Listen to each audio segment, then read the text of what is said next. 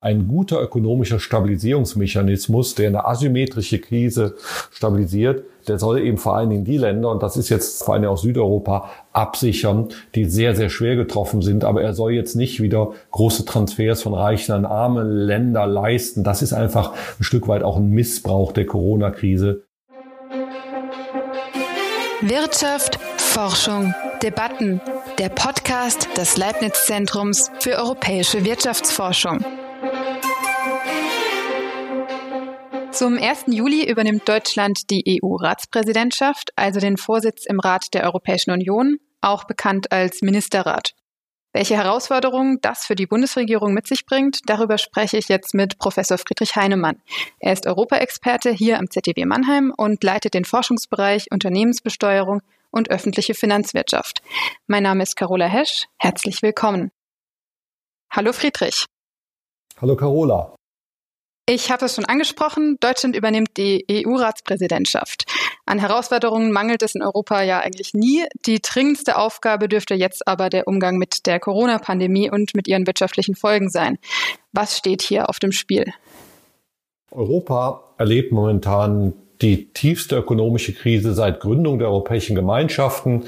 Es ist eigentlich sogar die tiefste Krise außerhalb von Kriegszeiten, seit der großen Depression. Also da, wir hätten uns das noch im Februar nicht vorstellen können, äh, dass solche Krisen, solche Rezessionen in diesem Ausmaß überhaupt möglich sind. Es ist äh, nicht so sehr auch nur, sagen wir mal, das Ausmaß der Krise, sondern die europäischen Länder werden auch sehr unterschiedlich getroffen. Wir haben Länder, äh, die kommen relativ glimpflich davon. Da, da sagen die Prognosen, das gibt vielleicht eine 5% Rezession, etwa in Polen. Wir haben aber Länder, Länder, da sieht es eher nach einer Rezession, die doppelt so tief aus, also einer Rezession von 10 Prozent. Und uns kann auch noch schlimmer kommen. Das, das betrifft etwa äh, südeuropäische Länder wie Italien, aber auch Frankreich. Also das ist schon eine ökonomisch extrem gefährliche Situation, in der es jetzt auch darauf ankommt, und das macht die deutsche Ratspräsidentschaft zu so einer Herausforderung, dass Europa auch handlungsfähig ist und auch schnell handelt. Und wie, wie kann die deutsche Ratspräsidentschaft dazu beitragen? Es stehen jetzt äh, ganz wichtige Entscheidungen an. Die Europäische Kommission hat ja Ende Mai vorgelegt, ihre Vorstellungen über diesen sogenannten Next Generation EU Fund. Das ist dieses Paket, was diese deutsch-französische Initiative über einen europäischen Wiederaufbaufonds aufgreift und konkretisiert. Ne? Da sollen 750 Milliarden Euro ausgegeben werden und die Kommission ist jetzt so in die Detailplanung gegangen. Und das ist das ist wirklich ein komplexes Unterfangen, das jetzt auszuverhandeln, denn äh, die Interessensgegensätze sind riesengroß. Wenn 750 Milliarden Euro verteilt werden, dann sind die Begehrlichkeiten natürlich riesengroß. Etwas unglücklich im Kommissionsvorschlag ist auch, äh, wie sie das aufgesetzt hat. Denn, denn, nach diesen Ideen soll sehr viel Geld jetzt fließen an Länder, die eigentlich gar nicht so schwer betroffen sind. Also sehr viel Geld soll gerade auch in Ländern mit niedrigen Pro-Kopf-Einkommen gehen, also nach Osteuropa, obwohl diese Länder eigentlich jetzt in der Corona-Pandemie eher milder betroffen sind als andere. Das, das sorgt für Konflikte. Die Finanzierung, wie viel davon äh, soll, soll über einen Zuschuss, was soll an Krediten ausgegeben werden, das sorgt für Konflikte. Und das muss Deutschland jetzt handeln und, und da moderieren. Ein guter Moderator muss letztlich auch sein Eigeninteresse ein Stück weit zurück, zurückstellen. Aber das heißt eben nicht, äh, dass, äh, dass Deutschland nicht auch konfliktbereit in die Verhandlung geht und wirklich versucht, ein europäisch sinnvolles Paket zu konstruieren Sinnvoll heißt konkret, die Gelder sollen wirklich gezielt vor allen Dingen den Ländern helfen, die schwer von der Pandemie getroffen sind. Und wo verlaufen da gerade die Fronten bei den Ver äh, Verhandlungen? Welche Position hätte Deutschland eigentlich, wenn es jetzt nicht Moderator sein müsste? Ja, in so einem engen nationalen Eigeninteresse hätte Deutschland als großer Nettozahler, als wohlhabendes Land äh, sicher sehr stark das Interesse, einfach seinen Beitrag zu begrenzen.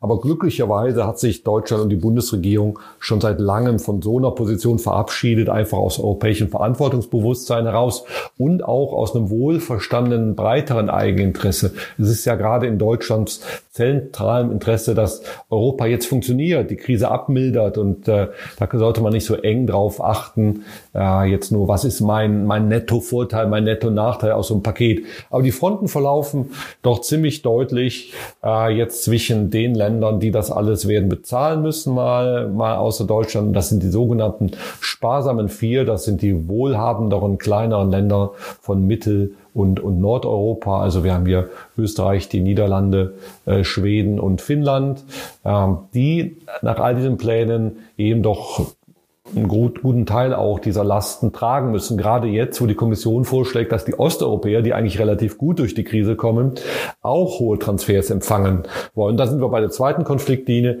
Es geht natürlich auch darum, äh, in welcher Weise Osteuropa jetzt tatsächlich wieder hohe Transfers bekommen soll oder auch nicht. Also unter dem Krisenaspekt ist es nicht gerechtfertigt. Das ist meine klare Einschätzung. Ein guter ökonomischer Stabilisierungsmechanismus, der eine asymmetrische Krise stabilisiert, der soll eben vor allen Dingen die Länder, und das ist jetzt äh, vor allen Dingen auch Südeuropa, absichern, die sehr, sehr schwer getroffen sind. Aber er soll jetzt nicht wieder große Transfers von reichen an arme Länder leisten. Das ist einfach ein Stück weit auch ein Missbrauch der Corona-Krise für, für, für eine falsche Verwendung. Und wie kommt es, dass Osteuropa jetzt doch so profitieren soll davon?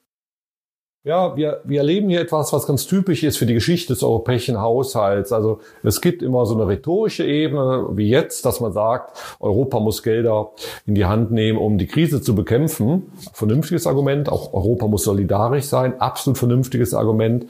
Aber es wird dann eben auch politisch und strategisch genutzt und missbraucht. Und, und jetzt ist einfach das klare Kalkül, nur so kann man den Kommissionsvorschlag auch erklären, dass da das Kalkül ist, wir können nur dann eine Mehrheit organisieren, wenn die Osteuropäer auch stark begünstigt werden. Aber dabei verkennt man natürlich, dass das jetzt wiederum äh, andere Länder in West- und Nordeuropa auf die Barrikaden bringt. Daher glaube ich, war es letztlich auch politisch nicht klug. Ökonomisch war es definitiv nicht klug, weil wir haben jetzt seit Jahren eine große Debatte, wie man sinnvoll stabilisieren soll, gerade auch in der Europäischen Währungsunion. Da ist immer die Aussage, wir müssen dann die Zahlungen leisten anhand der relativen Betroffenheit durch eine Rezession und nicht nach der Frage, ist ein Land reich oder ist ein Land arm. Das ist eine andere Frage, aber dafür haben wir die EU-Kohäsionspolitik. Und jetzt geht es um einen neuen Fonds, der soll die Krise abmildern. Ja, die Kohäsionspolitik, ähm, die möchte die Kommission ja auch aufstocken. Macht das Sinn, um die Krise zu bekämpfen? Ja, da, es wird tatsächlich auch ein, äh, es soll einen guten Zuschlag zur Kohäsionspolitik geben. Ich ich halte das nicht per se für falsch. Die Kohäsionspolitik ist inhaltlich eine ganz äh, sinnvolle Politik, die ja auch gerade geeignet ist, sagen wir, Infrastruktur, Digitalisierung, auch Unterstützung äh, von Klimapolitik durch entsprechende Investitionen zu finanzieren. Aber hier kommt es also eher dann auch auf den Verteilungsschlüssel an, ne? wie man diese Kohäsionsmittel jetzt zuordnet. Und äh, da ist eben wieder Enttäuschung, wenn man dann genauer auch in die Anhänge der, der Dokumente schaut, des Kommissionsvorschlags, dass dort wieder sehr stark abgestellt wird auf strukturelle Indikatoren wie Arbeitslosigkeit vor der Krise, abgestellt wird auf Pro-Kopf-Einkommen vor der Krise. Und das ist alles nicht relevant für die Frage der Krisenbetroffenheit. Also, dass man kohäsionspolitische Instrumente nutzt, ist schon in Ordnung. Aber auch da müssen dann die Verteilungsformeln für die Verteilung der Gelder auf die Länder vernünftig konstruiert werden. Und müsste man vielleicht auch Aspekte wie die Rechtsstaatlichkeit in den Blick nehmen? Absolut. Das ist ja ohnehin auch eine der wichtigen Themen beim mehrjährigen Finanzrahmen. Der mehrjährige Finanzrahmen ist ja das zweite große Thema. Äh, dieser Corona-Fonds wird jetzt auf den mehrjährigen Finanzrahmen auf, äh, draufgepflanzt. Der, mehrjährige Finanzrahmen wird aber ja schon seit Jahren verhandelt. Und eine der großen Fragen ist, sollten Kohäsionsmittel nicht auch stärker an Bedingungen geknüpft werden, im Hinblick darauf, ob ein Land rechtsstaatlich agiert, freie Presse hat, äh, Minderheiten schützt und so weiter und so fort. Und das ist eine wichtige Diskussion. Es gibt ja hier äh, zumindest mal zwei Länder, äh, Ungarn an erster Stelle, Polen an zweiter Stelle, wo erhebliche Zweifel an rechtsstaatlichen Prinzipien herrschen. Und das ist natürlich einerseits wieder ein politisches Argument, da möchte ich als Ökonom gar nicht so viel äh, zu sagen, äh, dass, dass wir eine Wertegemeinschaft sind, dass man in der Wertegemeinschaft eben auch nur Solidarität praktizieren sollte, wenn, wenn alle Mitgliedstaaten weiter an Werten festhalten. Aber es gibt eben auch ein ganz starkes ökonomisches Argument, auf diese Rechtsstaatlichkeit zu beharren. Denn Kohäsionsmitteln sollen ja Länder helfen, in ihrem weiteren Wachstumsprozess, sollen Reformen erleichtern, sollen den Aufholprozess in Richtung der wohlhabenden Länder erleichtern. Wenn es aber in einem Land keine freie Presse gibt, keine unabhängigen Gerichte, dann gibt es eben auch keinen effektiven Schutz gegen Korruption und gegen Fehlverwendung der Mittel. Und äh, wir sehen eben ganz oft, dass dass äh, fallende Rechtsstaatlichkeit auch mit steigender Korruption korreliert ist. Und daher muss auch aus ökonomischen Gründen, also einfach, weil man will, Kohäsionspolitik nur dort auch ausgeben, wo man glauben kann, dass das erfolgreich sein wird. Auch daher ist dieses Rechtsstaatlichkeitsprinzip sehr, sehr wichtig und man kann die Kommission nur ermuntern und auch die deutsche Ratspräsidentschaft ermuntern, daran festzuhalten und an der Stelle auch keine Kompromisse zu machen. Vielleicht nochmal zum ähm, Wiederaufbaufonds. Wir hatten ja vorhin schon gesprochen von den sparsamen vier, also Österreich, Niederlande, Dänemark und Schweden. Was wollen die? Und genau, läuft Europa vielleicht auch Gefahr, diese Länder zu verprellen und einen neuen Brexit heraufzubeschwören? Ja, ich glaube, nicht kurzfristig äh, läuft Europa diese Gefahr, aber es ist natürlich schon richtig, wenn, äh, wenn, wenn wir jetzt eine Finanzpolitik machen, die einfach aus politischen Kalkülen heraus ähm, praktisch zu einer Allianz führt, äh, eine Allianz Südeuropas und Osteuropas äh, zusammen, Umverteilung in diese Region zu organisieren, die maßgeblich von den verbleibenden wohlhabenden Staaten in West- und Nordeuropa finanziert wird, äh, ohne dass es hier einen erkennbaren Bezug etwa jetzt zum Corona-Schock gibt, dann, dann muss man schon damit rechnen, dass das Wähler in diesen Ländern, in diesen belasteten Ländern auch entfremden wird. Also es gibt jetzt sicher auch viele Anhänger des Brexit im Vereinigten Königreich, die jetzt mit Hinblick auf diesen Wiederaufbaufonds sagen, schaut mal, wir, wir haben doch absolut recht gehabt. Europa wird immer mehr zu einem Umverteilungsladen, äh, wo umverteilt wird, nicht, auch, äh, nicht nur nach ökonomischer Sinnhaftigkeit, sondern auch nach, nach politischen Kalkülen. Und immer mehr werden die wohlhabenden, erfolgreichen Länder auch ein Stück weit äh, übermäßig belastet. Man, man muss ja auch eins an der Stelle mal anfügen. Ähm, das ökonomische Wohlergehen von Ländern wie etwa der Skandinavier oder auch der Niederlande, das ist ja auch nicht nur einfach Glück. Das sind ja auch Länder, die über Jahre eine konsequente Reformpolitik betrieben haben, eine gute Bildungspolitik betrieben haben und dafür eben belohnt werden. Und, und natürlich, äh, wenn man diese Länder immer nur belastet und sozusagen bei allen neuen Instrumenten immer nur bestraft für ihren ökonomischen Erfolg, dann entfremdet das auch äh, Menschen von der Europäischen Union. Und das, das könnte sicher solche Lager stärken, die dann sagen, schaut mal, die Briten haben es doch eigentlich richtig gemacht. Europa verkommt immer mehr zu einem Laden, der einfach nur umverteilt äh, und nicht mehr Leistung belohnt. Warum sollen wir da eigentlich noch mitmachen? Also das muss man im Auge behalten.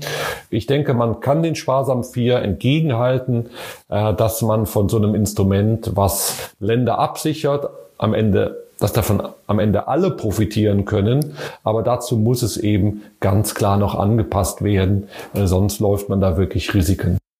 Stichwort Reformpolitik könnte man auch die, die Gelder an Auflagen knüpfen. Davor haben natürlich Spanien und so Angst, aber wäre das eine Option?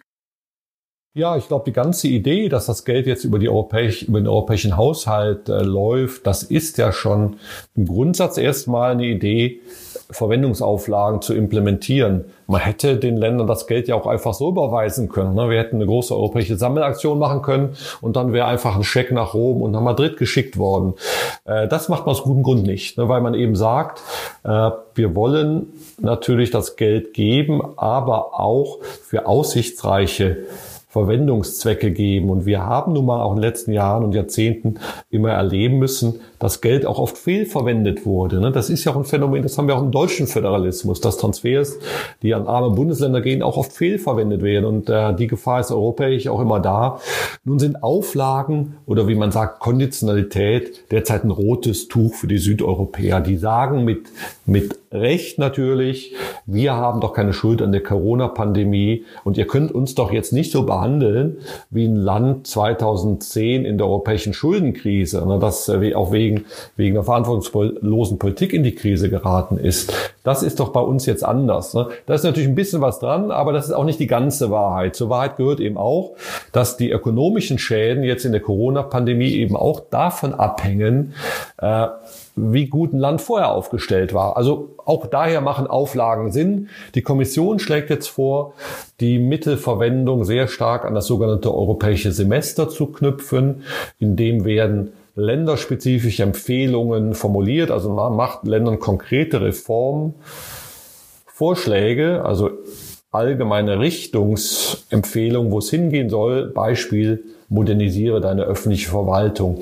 Und dann wird jetzt ein Land zukünftig nachweisen müssen, dass es etwas tut, mit diesen Geldern auch, um die öffentliche Verwaltung zu modernisieren.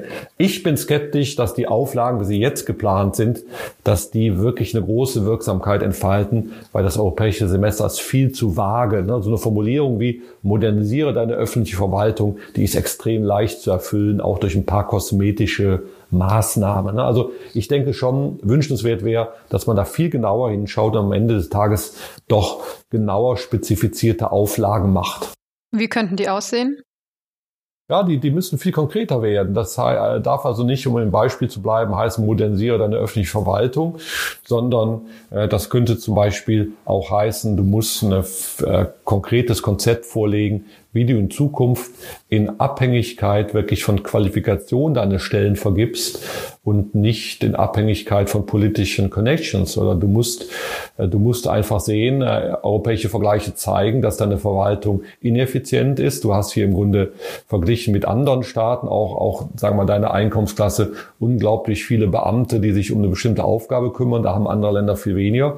Äh, du musst schon eine Reform hinkriegen, dass du hier, hier die Effizienz erhöhst und, und auch mit weniger Leuten die gleichen Aufgaben erfüllen kannst. Oder du äh, Bildungspolitik, du hast in PISA unglaublich schlecht abgeschnitten im Vergleich. Äh, du musst jetzt auch wirklich mal eine, eine verbindliche Bildungsreform äh, einleiten, äh, die vielleicht auch, sagen mal, äh, von, von, von, von Bildungsexperten auch gut geheißen wird. Also ich sage nicht, dass, dass hier ein Land über das andere Land wacht. Äh, ich bin großer Fan so vom Peer Review, dass, äh, dass solche, solche Reformen dann auch von, von, von Peers, also dass das sind Bildungsexperten anderer Länder auch ein bisschen mit begleitet wird, dass man das so eher so multilateral macht. Aber es muss viel, viel konkreter werden, als dass diese allgemeinen und doch sehr unverbindlichen Formeln des europäischen Semesters leisten können. Genau, der Wiederaufbaufonds, da soll es ja nicht nur um die akuten Krisenfolgen gehen, sondern es sind auch Investitionen in die europäische Infrastruktur vorgesehen, Stichwort Digitalisierung. Das ist auch einer der Schwerpunkte der deutschen Ratspräsidentschaft. Ähm, ist es eine sinnvolle Priorisierung, solche Projekte angesichts des massiven Wirtschaftseinbruchs, den Europa jetzt gerade erlebt? Ja, das ist eine sinnvolle Priorisierung, das würde ich schon sagen. Also man sollte ja in so einer Wirtschaftskrise, wenn man jetzt antizyklische Fiskalpolitik macht, im Grunde Schulden finanziert Geld ausgibt, dann sollte man versuchen, zwei Ziele gleichzeitig zu erreichen. Zum einen das Geld schnell zu mobilisieren, um jetzt die Nachfrage zu stabilisieren, aber in der Verwendung dieses Geldes natürlich auch Güter und Infrastruktur zu schaffen, die für die kommenden Jahrzehnte wertvoll ist. Ne? Und, und nicht nur, also jetzt in der akuten Krise, einfach nur hilft, Nachfrage zu schaffen, sondern auch wirklich Werte schafft, die uns hilft, in den kommenden Jahren und Jahrzehnten unsere Ziele zu erreichen. Also das äh, unsinnig wäre es zum Beispiel, Menschen jetzt einfach Löcher graben zu lassen, wieder zuzuschaufeln. Viel sinnvoller ist es, äh, die gleichen Menschen jetzt eben so einsetzen, dass zum Beispiel eine digitale Infrastruktur geschaffen wird oder dass, äh, dass eben die Investitionen äh, für die Politik in Richtung Klimaneutralität jetzt anlaufen und hier einfach auch Werte schaffen. Also das ist so kurzfristigen Nachfrageeffekt verbinden mit langfristigen Zielsetzungen. Und da muss man den Wiederaufbaufonds durchaus auch loben. Ne? Also im Großen und Ganzen äh, hat er diese Ausrichtung, dass er sagt, die, die Ausgaben, die jetzt getätigt werden, die Programme, die formuliert werden, die sollen eigentlich zu diesen europäischen Zielen passen. Im Großen und Ganzen ist das so. Es gibt auch Ausnahmen und da sieht man dann wieder den Lobby-Einfluss. Es gibt so ärgerliche Ausnahmen im, im Kommissionsvorschlag, die zum Beispiel darauf hinauslaufen, dass jetzt im Corona Budget schon wieder die europäische Agrarpolitik ein Stück weit in einer Säule hochgefahren werden soll. Das ist schlichtweg unverständlich. Äh, das macht keinen Sinn. Das ist ein Politikfeld, äh, wo, wo kein, äh, kein nennenswerter europäischer Nutzen geschaffen wird, vielleicht sogar eher europäischer Schaden angerichtet wird. Aber wie gesagt, das betrifft nur keine Position. Im Großen und Ganzen ist die Ausgabepriorisierung des, des Next Generation EU Fund der Kommission ganz sinnvoll ausgefallen. Ja, diese Zukunftsrichtung, die ist ja auch schon im Namen enthalten, Next Generation EU. Ähm, genau. da passt ja auch dieser europäische Green Deal so ein bisschen rein. Wobei da auch die Sorge wieder besteht, dass jetzt vielleicht nicht der richtige Zeitpunkt ist, solche ambitionierten Ziele anzugehen. Macht das, macht das Sinn, die auch in den Fonds aufzunehmen? Ja, ist, ich glaube, es, es macht insofern Sinn, als wenn Europa jetzt schon viel Geld in die Hand nimmt, um, um um, um Konjunktur zu stabilisieren, dass man natürlich bei diesen Aufgaben auch genau die Zielsetzung des Green Deals äh, ins Auge fasst ne? und, äh, und jetzt auch Dinge, Projekte, Infrastruktur finanziert, Strategien abfedert, die genau in die Richtung laufen. Was problematisch ist, äh, meines Erachtens, ist, dass jetzt äh, dieser Next Generation EU Fund genutzt werden soll, um den sogenannten Just Transition Fund zu vervierfachen. Dieser Just Transition Fund ist der Fonds, der dafür kompensiert, dass äh, Regionen heute noch eine sehr hohe CO2-Emissionen haben, also et etwa Kohleregionen und die jetzt in den Ausstieg gehen, dass die dafür kompensiert werden. Dafür war bisher ein gewisser Betrag vorgesehen, was auch gut und richtig ist, um, um die Verlierer dann mitzunehmen. Aber jetzt, jetzt wird Corona wieder an der Stelle genutzt, um diesen Betrag zu vervierfachen. Und das, daran merkt man dann wieder, dass, äh, dass hier eigentlich auch ein Stück weit, äh, ein Stück weit mehr politische Kalküle sind. Äh, denn es ist nicht einzusehen, warum jetzt sozusagen die Kosten des Kohleausstiegs sich wegen Corona äh, vervierfacht hätten. Also man merkt daran wieder, dass da auch so einige missbräuchliche Deals unter dem Dach jetzt äh, des, des Corona-Fonds ähm, abgearbeitet werden. Also im Prinzip, man kann man sich das so vorstellen, plötzlich sind die Dämme gebrochen und man sagt, Europa muss jetzt ganz viel Geld mehr auf, ausgeben und dann, dann kommen natürlich viele Ideen, wie man so nebenbei auch den einen oder anderen politischen Konflikt noch wieder beilegen kann durch mehr Geld. Nur ist das nicht sinnvoll. Ne? Also ich denke nicht, dass, dass wir jetzt äh, unglaublich eine höhere Kompensation für CO2-intensive Länder noch brauchen. Wir sollten aber trotzdem in Europa insgesamt den Green Deal jetzt mit den Corona-Geldern vorantreiben. Dann wird Europa ja auch immer wieder vorgeworfen, dass es nicht solidarisch genug auf die Corona-Krise re reagiert hat, zumindest am Anfang. Und ähm, es gibt jetzt auch Pläne, das äh, Gesundheitsprogramme und das Katastrophenschutzverfahren auszubauen. Welches Potenzial haben solche Programme und wäre Europa auch bis jetzt schon besser durch die Krise gekommen, wenn es gleich gemeinsam reagiert hätte? Ja, das äh, Gesundheits, die Gesundheits- und seuchenpolitische Performance Europas in den ersten Monaten 2020 war natürlich wirklich ein Trauerspiel. Ne? Das, das war unkoordiniert. Äh, da wurden in einseitigen Aktionen wurden Grenzen geschlossen. Äh, jeder hat für, für sich gekämpft versucht, die Masken und Beatmungsgeräte zu bekommen. Also hier war das europäische Potenzial nicht im entferntesten ausgeschöpft. Auf der einen Seite der Grenze waren Intensivstationen überfüllt. Menschen mussten sterben, weil sie keinen Zugang zu Beatmungsgeräten hatten. Auf der anderen Seite der Grenze gab es viele freie Kapazitäten. Das ist jetzt die Aussage für die Situation an der deutsch-französischen Grenze. Ne? Also das war ein wirklich großes Versagen Europas. Äh, man muss es natürlich ein Stück weit entschuldigen, weil einfach man die Erfahrung, die letzte Erfahrung mit einer ähnlichen Pandemie liegt 100 Jahre zurück. Ne? Und äh, im Nachhinein ist man immer klüger. Äh, insofern ist es jetzt müßig, äh, da große Schuldzuweisungen zu machen. Aber was dringend angesagt ist, ist daraus die Konsequenzen zu ziehen und, und jetzt eben bessere europäische Koordination zu schaffen. Und das, das ist gut, äh, auch im, im im Next Generation EU Fund, dass jetzt zum ersten Mal eine nennenswerte Gesundheits- und seuchenpolitische Linie äh, vorgesehen ist im europäischen Haushalt. Die ist mit, mit knapp acht Milliarden Euro dotiert. Das ist jetzt nicht viel. Also ich im Vergleich, äh, wenn man dann den Just Transition Fund mit 40 Milliarden dotiert und, und äh, diesen Gesundheitsfonds mit acht Milliarden, dann, dann merkt man, äh, dass da was nicht stimmt. Aber die Richtung, die Richtung ist genau richtig, dass man sagt, wir müssen jetzt europäische Instrumente schaffen. Das heißt nicht, dass wir jetzt die Mitgliedstaaten äh, denen die Zuständigkeit für die Gesundheitspolitik wegnehmen. Aber es geht um die Zusammenarbeit in solchen Pandemien zur Prävention, äh, aber auch zur Bewältigung von so einer akuten Krisensituation. Da brauchen wir europäische Instrumente und auch das Potenzial europäischer Beschaffung von Gesundheitsgütern. Ne? Also wenn man das poolt, man, man wird eine ganz andere Marktmacht auch bekommen können, wenn hier, wenn hier Länder zusammenarbeiten. Und das ist eine gute Richtung. Dann ähm, kein Thema das äh, Next Generation EU Fund, aber der Ratspräsidentschaft. Die Bundesregierung hat sich auch das europäische Asylsystem auf die Agenda geschrieben. Und die Verteilung von Flüchtlingen ist angesichts von Corona ja ein bisschen aus dem Blickfeld geraten. Aber genau, eine Lösung ist ja trotzdem noch notwendig. Und was wäre hier wichtig und wie könnte eine Einigung zum Beispiel aussehen?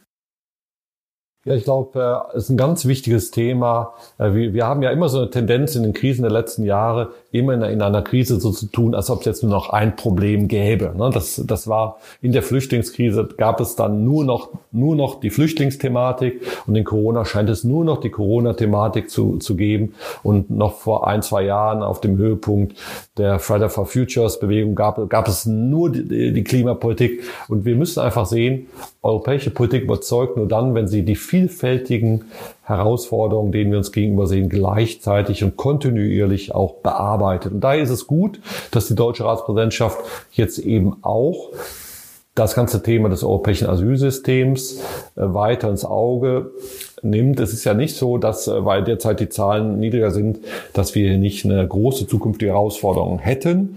Und äh, die Probleme sind ungelöst, die in der sogenannten Flüchtlingskrise zutage getreten sind. Auch da ein völlig unkoordiniertes Vorgehen, Trittbrettfahrerverhalten von einigen Ländern, die sich ganz aus der europäischen Solidarität äh, herausgezogen haben. Äh, und, und im Grunde macht Corona doch auch nochmal wieder, äh, wieder ganz deutlich, ähm, dass Solidarität eben eine viele Dimensionen hat. Ne? Das heißt, wechselseitige Stützung in einer ökonomischen Krise. Das heißt aber auch, wechselseitiges und gemeinsames Arbeiten, etwa in einer Migrationskrise.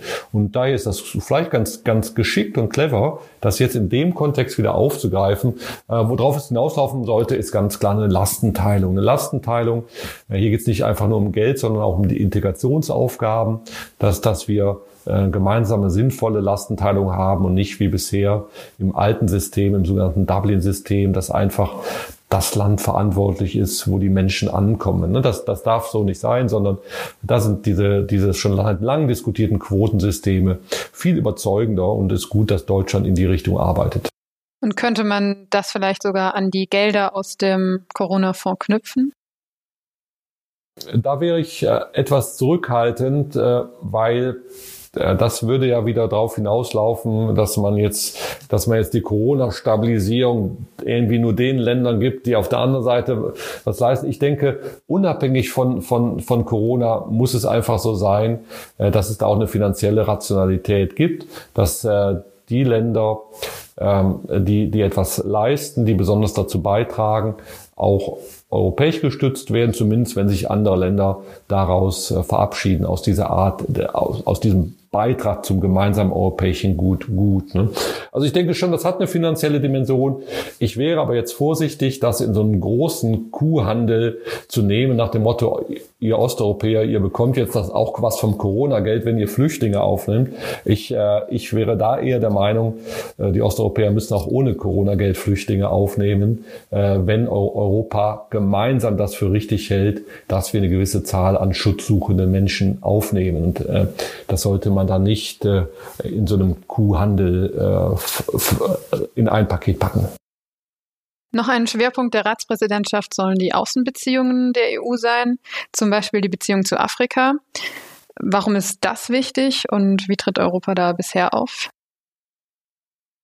Ja, die Außenbeziehungen also Europa ist ja gerade stark, äh, man, man, man nennt das so als, als Soft Power. Ne? Wie, Europa ist nicht besonders stark, dass es, eine, dass es große Militärmacht ist, die überall andauernd interveniert oder so. Aber Europa ist sehr stark in seinem entwicklungspolitischen Engagement, äh, auch in seinem wertegebundenen Engagement in der Welt. Und ja, das, äh, das darf Europa nicht vernachlässigen. Auch da kann man sagen, dass da ein paar gute Akzente im, im Next Generation EU Fund sind, dass nämlich etwa die humanitäre Ministerien und die außenpolitischen Gelder ein Stück weit aufgestockt werden. Da ist ein unmittelbarer Corona-Bezug natürlich da.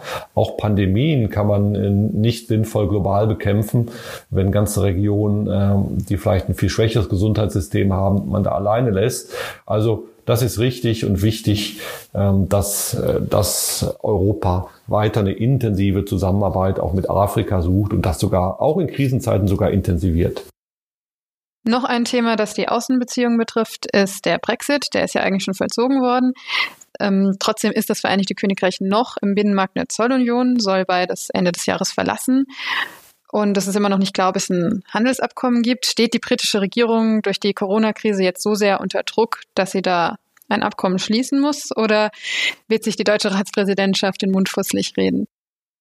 Mein Eindruck ist nicht, dass dass die Corona-Krise äh, jetzt die britische Regierung dazu veranlasst, jetzt kompromissbereiter zu werden. Denn die, äh, die Krise hat ja gezeigt, seit, seit März, dass ganz plötzlich die Schlagbäume an der Grenze wieder herunterkommen, sich Grenzen schließen, äh, also plötzlich eine deutsch-französische Grenze äh, sich schließt, äh, die italienische Grenze sich schließt. Und den Briten hat man immer angedroht, wenn ihr auf einen harten Brexit zusteuert, dann werden sich die Grenzen schließen. Und jetzt haben wir im Grunde das Grenzschließen monatelang durchexerziert. Es hat fatale ökonomische Konsequenzen, das sehen wir natürlich.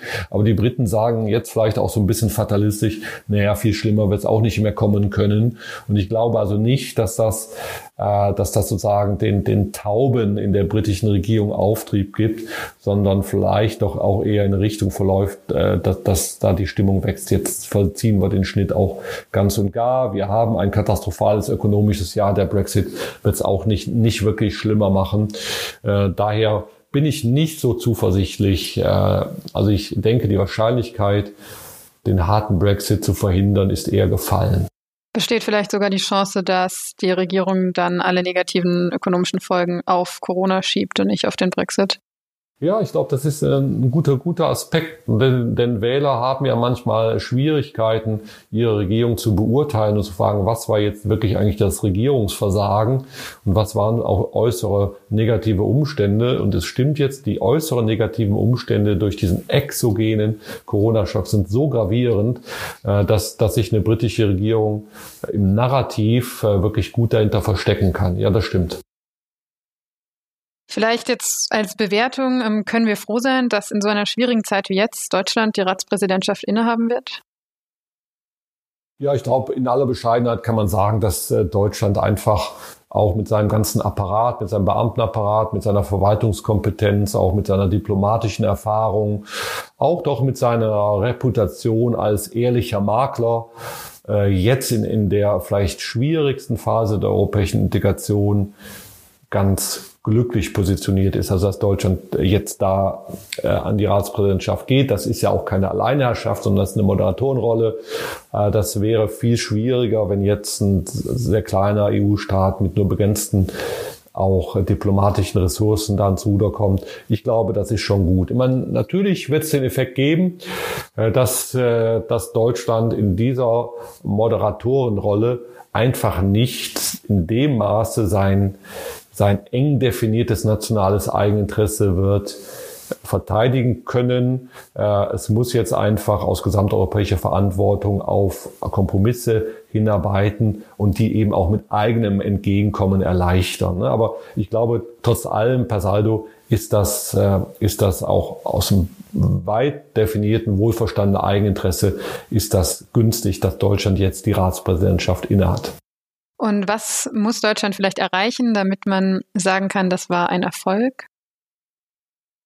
Ja, ich denke, es muss äh, erreichen, dass wir wirklich jetzt recht schnell, wir haben ja äh, schon äh, Mitte Juli diesen ersten entscheidenden Ratsgipfel zum ganzen Komplex Next Generation EU Fund und mehr Finanzrahmen. Selbst wenn es auf dem Gipfel noch nicht zu, zur Einigung kommt, ist es extrem wichtig, dass die Einigung, äh, dass die Einigung bis zum September erreicht ist. Einfach Europa muss jetzt auch gegen diese schwerste Rezession der Nachkriegsära anarbeiten und muss das Konjunkturpaket auf den Weg bringen. Und wenn das jetzt sozusagen in einem lähmenden Prozess nicht funktioniert, das wäre wirklich, das wäre wirklich ein großer Fehler. Also hier erfolgreiche Entscheidungen, die idealerweise aber auch nicht einfach nur unkritisch das Geld ausgeben, sondern die aufgezeigten Defizite des Kommissionsvorschlags doch, doch noch ganz stark korrigieren. Also es ist ja nicht so, dass äh, jeder europäische Euro, der ausgegeben wird, immer einfach nur gut ist, sondern es kommt auch darauf an, wie man es ausgibt.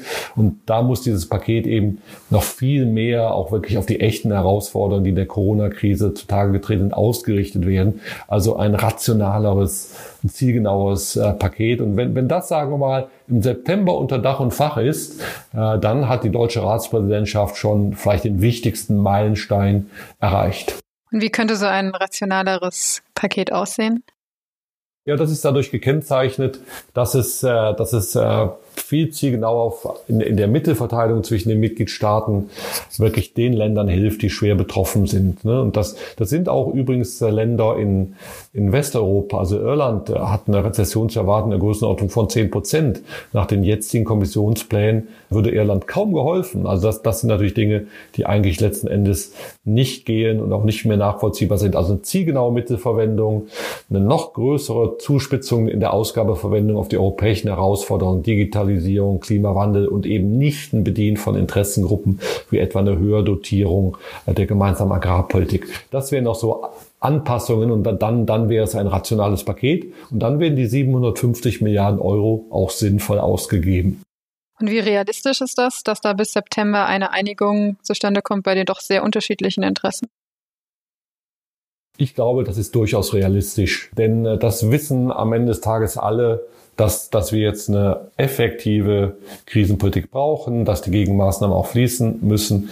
Es kann ja nicht sein, dass Geld, was man zur Stützung Europas in der, in der Corona-Pandemie ausgibt, dass das erst im größten Anteil 2023 oder 2024 fließt, wenn die Krise lange vorbei ist. Ne? Das wäre ja genau das Falsche, dass wir der Lehrbuchfall einer prozyklischen Politik, wo man im Grunde nicht die, die, die Ökonomie stabilisiert, sondern weiter destabilisiert, dass das Geld erst fließt, wenn die Krise eigentlich wieder vorbei ist. Also hier ist jetzt wirklich auch Geschwindigkeit angesagt und äh, das erhöht den Handlungsdruck und das weiß auch jeder und daher rechne ich schon auch mit Kompromissen und Entscheidungen äh, bis zum Beginn des Herbst. Ja, dann hoffen wir mal, dass Europa diese Chance nutzen wird.